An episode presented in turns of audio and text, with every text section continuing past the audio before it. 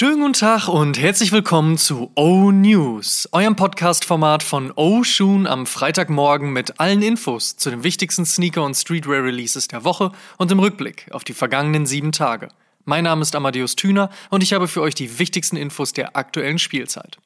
Wir starten mit der vergangenen Weihnachtswoche. Folgende Releases lagen unterm Baum.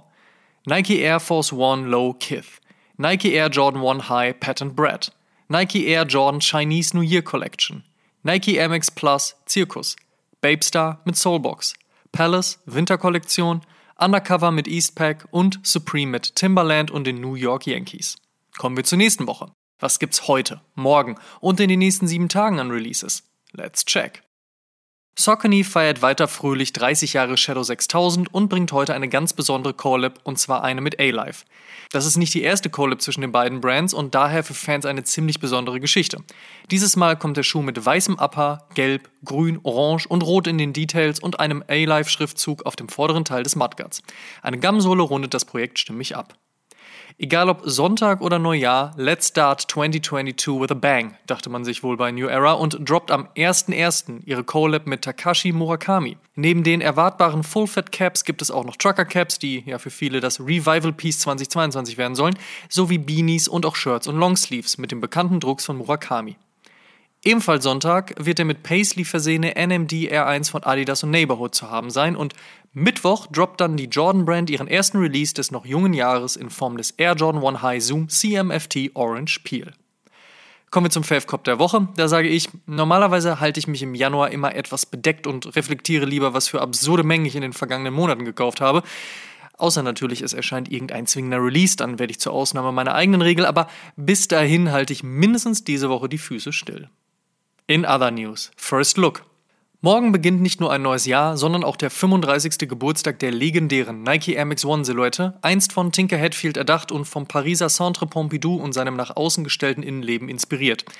In diesem Rahmen erwarten uns sicherlich einige spannende Releases und wohl auch Retros. Hoch im Kurs der Gerüchteküche, aktuell der Crepe aka Hemp von 2004 und ob und wann und wie, dazu dann sicherlich in den nächsten Monaten mehr. Auch zum Gerücht, dass man die Big Bubble auf den OG Air Max 1 zurückbringen wolle, wenn auch wohl erst 2023. Und natürlich hat Nike auch ein neues Air Max Modell für nächstes Jahr im Petto, den Air Max Scorpion. Dieser adaptiert den Vapor Max, hat einen Flynet Upper und eine ziemlich luftige wie bouncige Sohlenkonstruktion, die das, was man in den letzten Jahren von Nike im Air Max Kosmos sehen konnte, konsequent gen Zukunft weiterführt.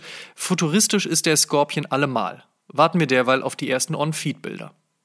Der Hype rund um den Nike Dunk war 2021 immens und wird sicherlich, auch wenn er sich langsam etwas abkühlt, im Vergleich zu vielen anderen Silhouetten und Releases immer noch groß gespielt werden.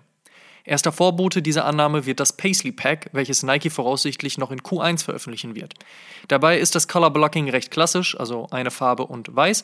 Dafür kommt der Swoosh dann im Paisley-Muster und gibt dem Pack seinen besonderen Twist. Bisher gesichtete Colorways schwarz, grün, babyblau. Wird sicherlich einige Fans finden. Beim Skateboarding-Dunk wird es 2022 etwas ruhiger.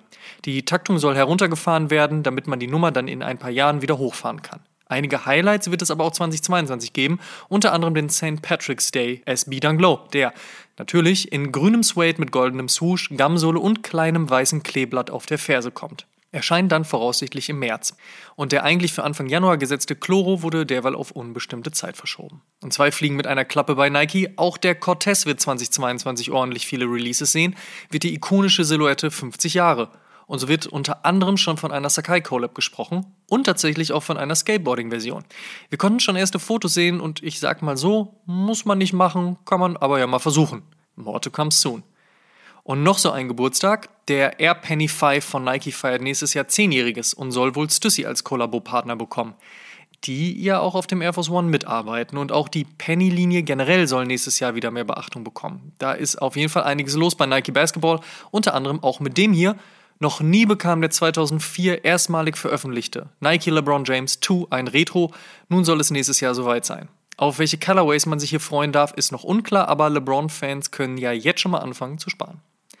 Als Sneaker News ihre Community an Weihnachten befragte, welchen New Balance Daytona von Ronnie Fike sie bevorzugen würden, den anstehenden 99 V3 oder den 1600 von 2013, meldete sich Fike höchstpersönlich und stimmte für den 99 V3.